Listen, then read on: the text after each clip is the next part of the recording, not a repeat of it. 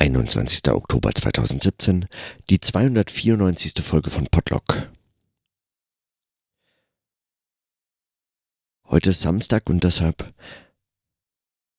komme ich zu sehr verstreuten Notizen, die scheinbar oder zu mir, mir zumindest, erstmal eigentlich gar nicht so viel mit meinem, also mit meinem mir selbst erklärten Arbeitszusammenhang irgendwie zu tun haben scheinen.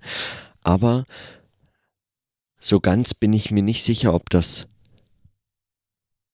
ob das stimmt oder ob das überhaupt geht. Also, weil ich muss mich schon auch fragen, oder frage ich mich einfach, ob nicht viele Dinge, die so auftauchen, schon allein in meinem Aufmerksamkeitsfeld, ob die nicht die ganze Zeit schon immer vorgeprägt sind, auch von einfach so Arbeitszusammenhängen.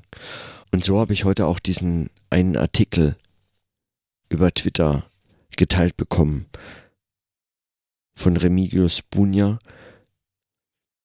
Im Freitag erschien ein Artikel mit dem, mit dem Titel Unterwerfung. Und es geht um Kritik an Universitäten. Und der ist nicht lang, deswegen werde ich den einfach kurz vorlesen.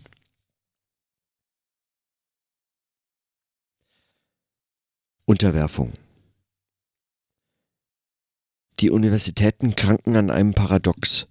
Sie lehren Analyse und Kritik, gleichzeitig erziehen sie zu Gehorsam und Autoritätsglauben. Remigius Bunja, Ausgabe 41 2017. In Deutschland ist die Universität mit dem Namen Wilhelm von Humboldts verbunden und der Name Humboldt ist mit der nebulösen Idee der Bildung verknüpft.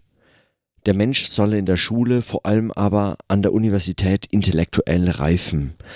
Unterschlagen wird gerne, dass die Humboldtsche Bildungsreform immer schon auf das Berufsleben und auf das Berufsleben allein abgezielt hat. Der Unterschied zwischen der Zeit um 1800 und der Zeit um 2000 ist lediglich, dass damals der Staatssektor im Mittelpunkt stand und heute der Privatsektor einen hohen Bedarf an gebildeten Mitarbeiterinnen und Mitarbeitern hat. Sowohl der Staatsapparat als auch die private Industrie haben ein paradoxes Interesse. Die Beschäftigten müssen einerseits selbstständig denken können, andererseits müssen sie zu gehorchen wissen. Um diesen Spagat ging es bei der Einführung der Universität. Bis heute erfüllt sie diese Vorgabe. Sie erzieht die Studierenden zu einer breiten Analysefähigkeit und signalisiert zugleich, dass Autorität anzuerkennen ist. Mit Ausnahme des Militärs ist die Universität heute in der modernen demokratischen Gesellschaft die einzige Einrichtung, in der erfolgreich dazu erzogen wird, sich einer Autorität zu unterwerfen. Unterwerfung heißt seit 200 Jahren nicht, dass man nicht eigenständig die Sachlage analysiert und mögliche Gegenpositionen artikuliert. Auch ein Offizier meldet seinem Vorgesetzten Bedenken. Doch wenn der Vorgesetzte die Bedenken in den Wind schlägt, ist der Befehl auszuführen.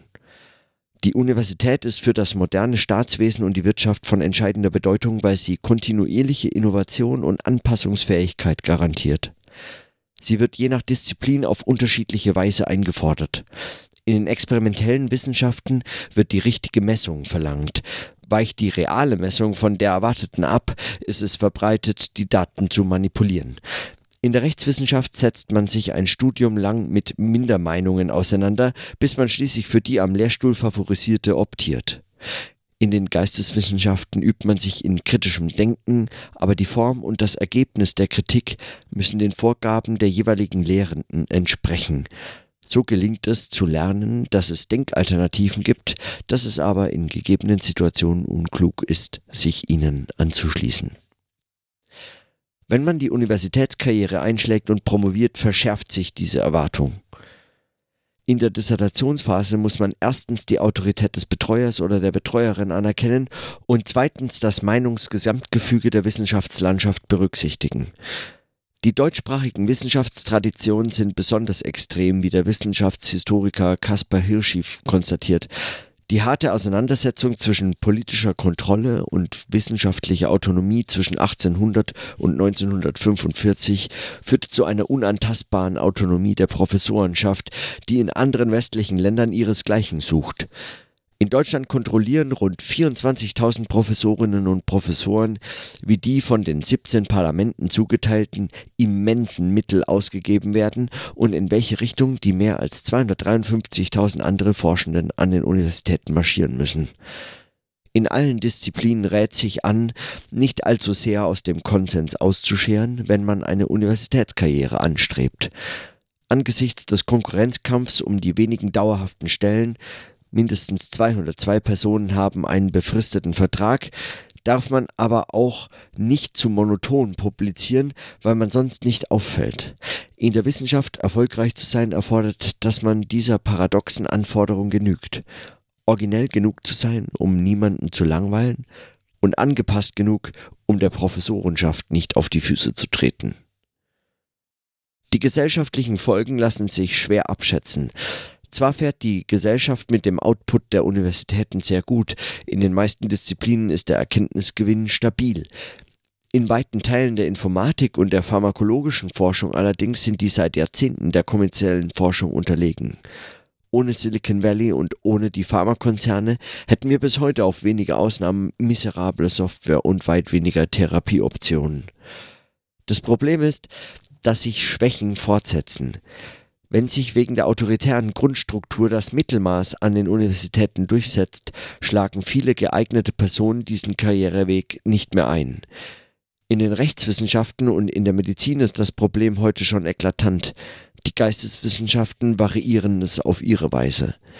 In den USA wird seit wenigen Jahren diskutiert, inwieweit die Rede von Kritik die Erwartungen an Autoritätshörigkeit bloß kaschiert. Studierende und der wissenschaftliche Nachwuchs variieren Kritiken am Kapitalismus und Neoliberalismus mit erwartbarer Radikalität und verstehen dies als ihre Auseinandersetzung mit dem Status quo. Dabei tragen sie zur Stabilität der gesellschaftlichen Ordnung bei, indem sie die Kritik an einem bestimmten Ort, die Universität, entsorgen. Man betet die großen kritischen Geister Foucault, Butler, Chomsky an, die Welt dreht sich weiter, ohne davon Notiz zu nehmen. Zu keinem Zeitpunkt der vergangenen 200 Jahre ist die Universität als politischer Akteur in Erscheinung getreten, der dazu beigetragen hätte, demokratische Werte vor staatlichem oder privatem Angriff zu verteidigen. Falls sich die Gesellschaft dazu entschließt, die Universität zu einem Ort umzubauen, an dem Wahrheitssuche um ihrer selbst willen betrieben werden kann, müsste sich die Personalstruktur radikal ändern. Bestünde das wissenschaftliche Personal nur aus Professuren, wären also alle Professorinnen und Professoren, so müssten keine Rücksicht auf die Hierarchie genommen werden. Die USA haben ein solches System in größerem Maße als europäische Staaten implementiert und sind in der Vergangenheit durchschnittlich wissenschaftlich produktiver gewesen. Dabei haben die USA bei Weitem kein radikal freies System. Auch dort entscheidet die Senior Faculty über den Erfolg der Junior Faculty. Und so herrscht auch dort eine große Rücksicht auf etablierte Meinungen. Die Universität wird als Ort der Unterwerfung selten thematisiert. Michel Holobeck veröffentlichte kürzlich unter dem Titel Unterwerfung einen Roman, der allenthalben als Auseinandersetzung mit dem Islam diskutiert wurde, obwohl es sich um eine veritable Universitätssatire handelt, die den Größenwahn der europäischen Professorenschaft persifliert. Die Unauffälligkeit, mit der die Universität zu Gehorsam und zu Autoritätsglauben erzieht, gehört selbstredend auch zu ihrem sozialen Programm denn sie zehrt von der Experimentierfreude und Abenteuerlust, mit der man sich ihr als junger Mensch nähert, auch aus ihnen schöpft sie ihre Fähigkeit zur Innovation. Ohne das Versprechen intellektueller Freiheit zöge sie zu wenige derjenigen an, deren Ideen sie zum Leben braucht, im Interesse von Wirtschaft und Staat. Soweit der Text von Remigius Spunja zur Universität als Ort der Unterwerfung. Als ich den Artikel heute gelesen hatte, war es natürlich zunächst einfach, ich konnte äh, ja fast äh, vollumfänglich zustimmen. Er spricht so viele Themen und Fragen und äh, Punkte an, die mich äh, im vergangenen Jahr so oft beschäftigt haben äh, und die ich in irgendeiner Form auch thematisiert oder notiert oder irgendwie so eben sprechend versucht habe auszuformulieren, zu denken. Und, und insofern mochte ich zustimmen. Darüber hinaus, das natürlich nicht dem Artikel vorzuwerfen, aber es gibt so ein paar Punkte, an denen ich zumindest noch, an denen mir so zwei, and, zwei drei andere Gedanken noch kamen. Zum einen lässt der Beitrag relativ, ähm, also interessanterweise eigentlich sich selbst die eigene Perspektive raus. Zwar werden, wird von Geisteswissenschaften gesprochen, aber die Rolle, dass sozusagen Geisteswissenschaften dazu beitragen, die Kritik, die sonst im Studium in der Universität entsorgt wird, eine Formulierung, die ich, äh, die ich besonders äh, gut äh, gelungen fand in diesem Artikel, dass die Kritik, die sonst im Studium in der Universität entsorgt wird, nun eben im Freitag, im Feuilleton, in den universitätskritischen, äh, gesellschaftskritischen Texten äh, im Feuilleton genauso entsorgt wird. Weil, dass solche Artikel geschrieben werden, das ist ja natürlich nichts, was jetzt irgendwie momentan besonders auftritt und davor es nicht längst schon gab. Äh, wie viel, äh, wie viele Artikel gegen die Bologna-Reform oder gegen aktuelle äh, Situationen an, an deutschen Universitäten in der FAZ, im Feuilleton, im Wissenschaftsteil und so fort geschrieben wurden, wie viele Beiträge und Debatten da geführt werden. Also es ist, das ist ja praktisch nicht mehr zu zählen. Und was ist dann die Rolle der Geisteswissenschaften, müsste man sich fragen, wenn sie relativ äh, folgenlos äh, seit Jahrzehnten solche Kritik äußern kann. In dem Artikel schreibt er, dass die, Universi dass die Gesellschaft relativ gut fährt mit dem Output der Universitäten. In den meisten Disziplinen steht hier, ist der Erkenntnisgewinn stabil. Die Formulierung finde ich, find ich auch gut. Stabil. In weiten Teilen der Informatik und der pharmakologischen Forschung allerdings sind seit Jahrzehnten der kommerziellen Forschung unterlegen. Also die kommerzielle Forschung übernimmt äh, die Innovation in bestimmten Bereichen. Die Geisteswissenschaften sind hier völlig ohne Erwähnung. Sie kommen später nochmal, wenn es um die Frage geht, wo Kritik entsorgt wird. Man liest dann Foucault, Butler und Chomsky, aber die Welt dreht sich weiter, ohne davon Notiz zu nehmen. Sie bleibt also völlig folgenlos, aber also warum existiert sie dann? Und unter anderem steckt ja viel in genau dieser Unauffälligkeit, mit der die Universität zu Gehorsam und Autoritätsglauben erzieht. Man könnte also fast eigentlich so weit gehen und zu sagen, nicht nur die, Uni nicht nur die Universität erzieht ganz unauffällig zu Gehorsam und Autoritätsglauben, sondern äh, das macht sie vor allem mit den Geisteswissenschaften, also durch die Geisteswissenschaften. Und das entspricht ja genau dem, was, äh, was die äh, Rektorin der Universität Basel äh, äh gesagt hatte. Es bräuchte die Geistes- und Kulturwissenschaften ja immer noch, ja, wenn auch nicht mehr so wie früher, aber immer noch zumindest um die Erkenntnisse der Life Sciences an die Gesellschaft irgendwie zu vermitteln und diese darauf vorzubereiten dann ist es explizit geworden, was eben hier noch implizit bleibt. Aber man muss sich doch auch fragen, ob nicht auch diese Artikel selbst ein, ein solcher Beitrag dazu sind. Und den Artikel finde ich wirklich extrem gut. Also, äh, doch trotzdem bleibt da nicht auch diese Kritik folgenlos und ermöglicht letztlich nur zu kaschieren, was einfach dadurch so weitergehen kann. Der Vorschlag, dass die Personalstruktur umgebaut werden muss, ist, äh, finde ich schon mal sympathisch äh, ähm, äh, sympathisch marxistisch gedacht, dass es sozusagen an solchen Arbeitsbedingungen, äh, Produktionsbedingungen des Wissens äh, erstmal auch äh, äh, angedacht werden muss, etwas zu verändern. Aber zugleich bleibt auch, bleiben auch da einige, also meine Fragen äh, wären dann zum Beispiel, ob das nicht auch eine Formfrage ist, die sich so in ganz einzelnen kleinen, äh, in so einzelnen kleinen ähm, Auseinandersetzungen auch ausdrückt. Die Form der Dissertation beispielsweise oder die Form von wissenschaftlichen Aufsätzen, von eingereichten Aufsätzen.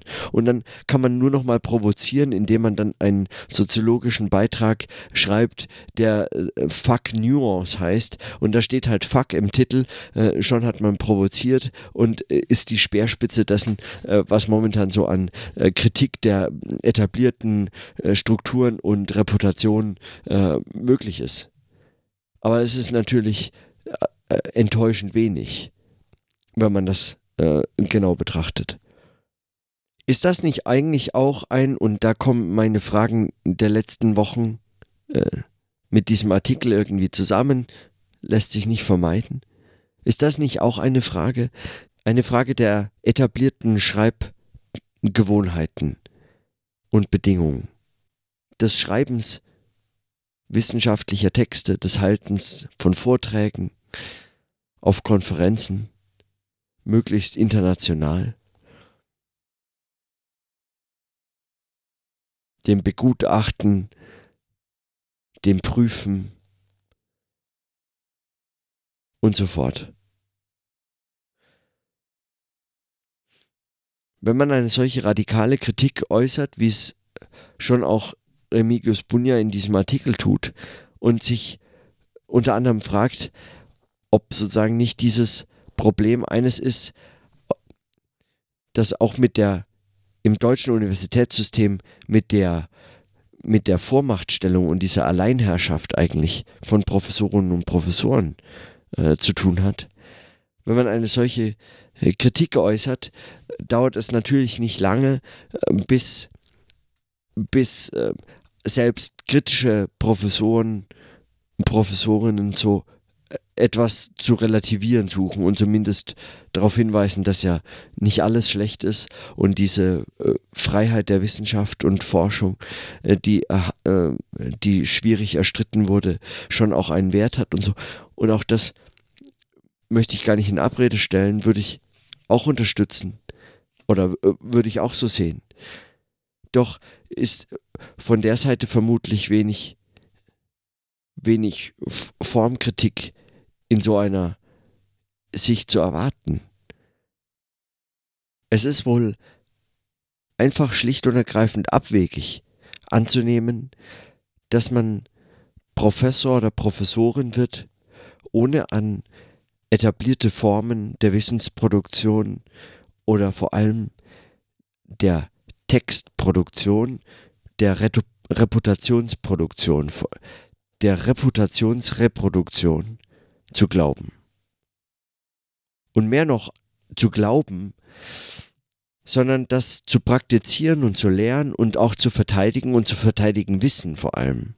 Also zu wissen, warum man das so schreibt und zu argumentieren zu können, plausibel machen zu können, warum es wirklich wichtig ist, dass man einen, äh, einen, äh, einen Beitrag in einer Zeitschrift veröffentlicht, möglichst in einer peer-reviewten Zeitschrift, äh, double blind, irgendein A-Journal, irgendetwas, was high gerankt ist oder was damit man einen Impact hat und damit man, damit man eine Position bezieht, die sich dann wieder der Kritik aussetzt. Dass Kritik so funktioniert, dass das das Wesen äh, von Wissenschaft sei und dass sie eben etwas zur Falsifikation aussetzt oder zumindest der Kritik aussetzt, wenn man schon nicht mehr an äh, solche Tatsachen und Verifikation, Falsifikationsfragen äh, äh, glauben kann, in den Geisteswissenschaften zumindest nicht.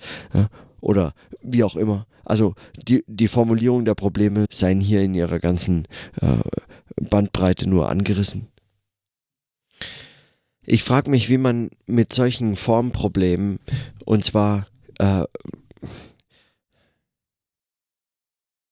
mit Fragen von Format und Form Formierung, von Informierung und Programmierung, also von Schrift in jeder Hinsicht. Form, Formation, Information, Programm, Programmierung. Wie man mit solchen, mit, mit solchen Problemen anders umgeht als, als in Form dieser, in Form dieser Kritik, als einer Kritik, die sich dann doch nur immer wieder selbst reproduzieren kann, ohne eigentlich ihren eigenen Beitrag zum Spiel, zur Konstruktion des Autoritätsglaubens und des Gehorsams reflektieren zu können. Mir scheint das schon noch einfach vor allem auch ein methodisches Problem zu sein, weshalb ich mich umso mehr auf den Workshop freue zu einer Woche Zeit, weil ich die Hoffnung habe, da zumindest in, in solchen Gesprächen und Diskussionen, Auseinandersetzungen mit anderen, die sich ähnliche solcher Fragen stellen, dann noch zumindest erfahren zu können, wie sagen, wie, welche methodischen Probleme sich eigentlich dabei stellen, also ganz praktisch im Gespräch, in der Diskussion.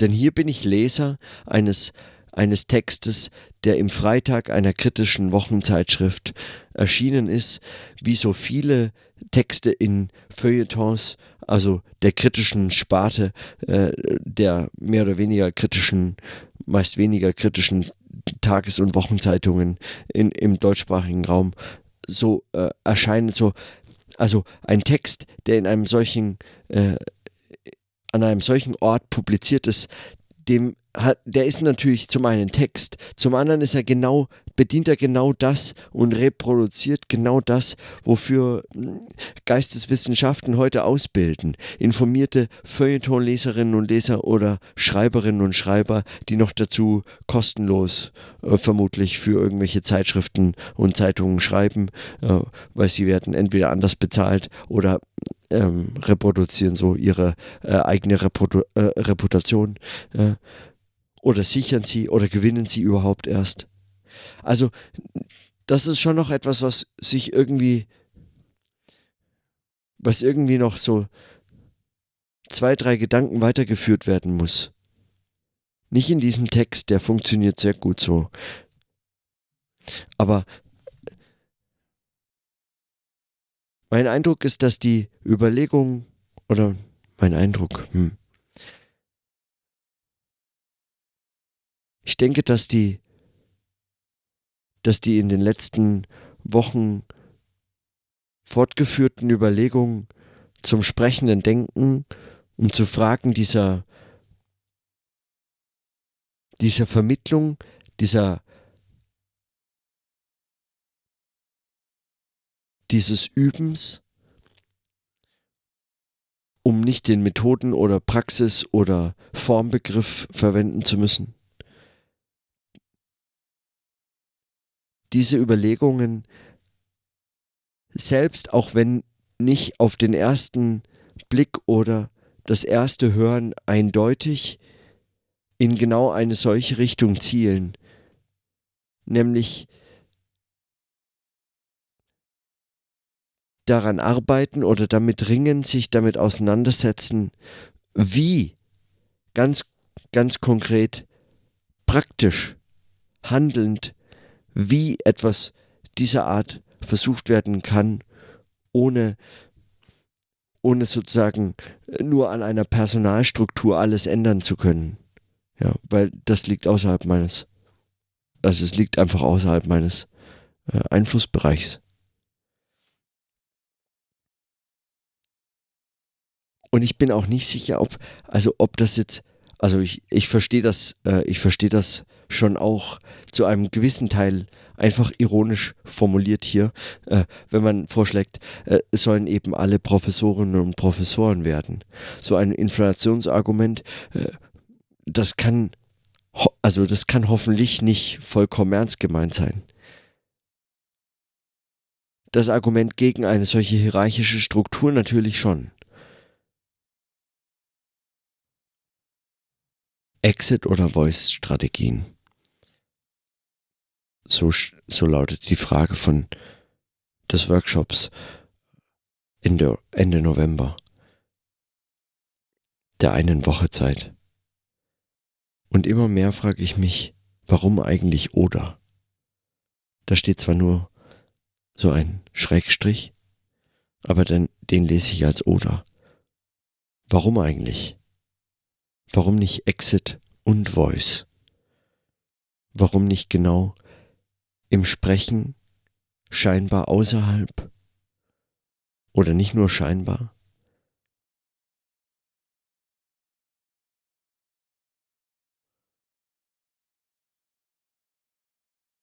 Die Fälle und Texte, mit denen ich mich beschäftige zumindest, sind oft auch genau solche Versuche außerhalb der Universität zu denken.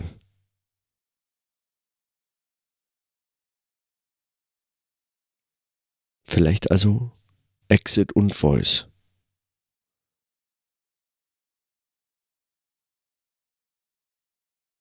Nur Voice verstanden dann als ein Sprechen. Soweit meine kurzen Notizen für heute. Es ist ja auch immerhin Wochenende. In diesem Sinne, dann bis morgen.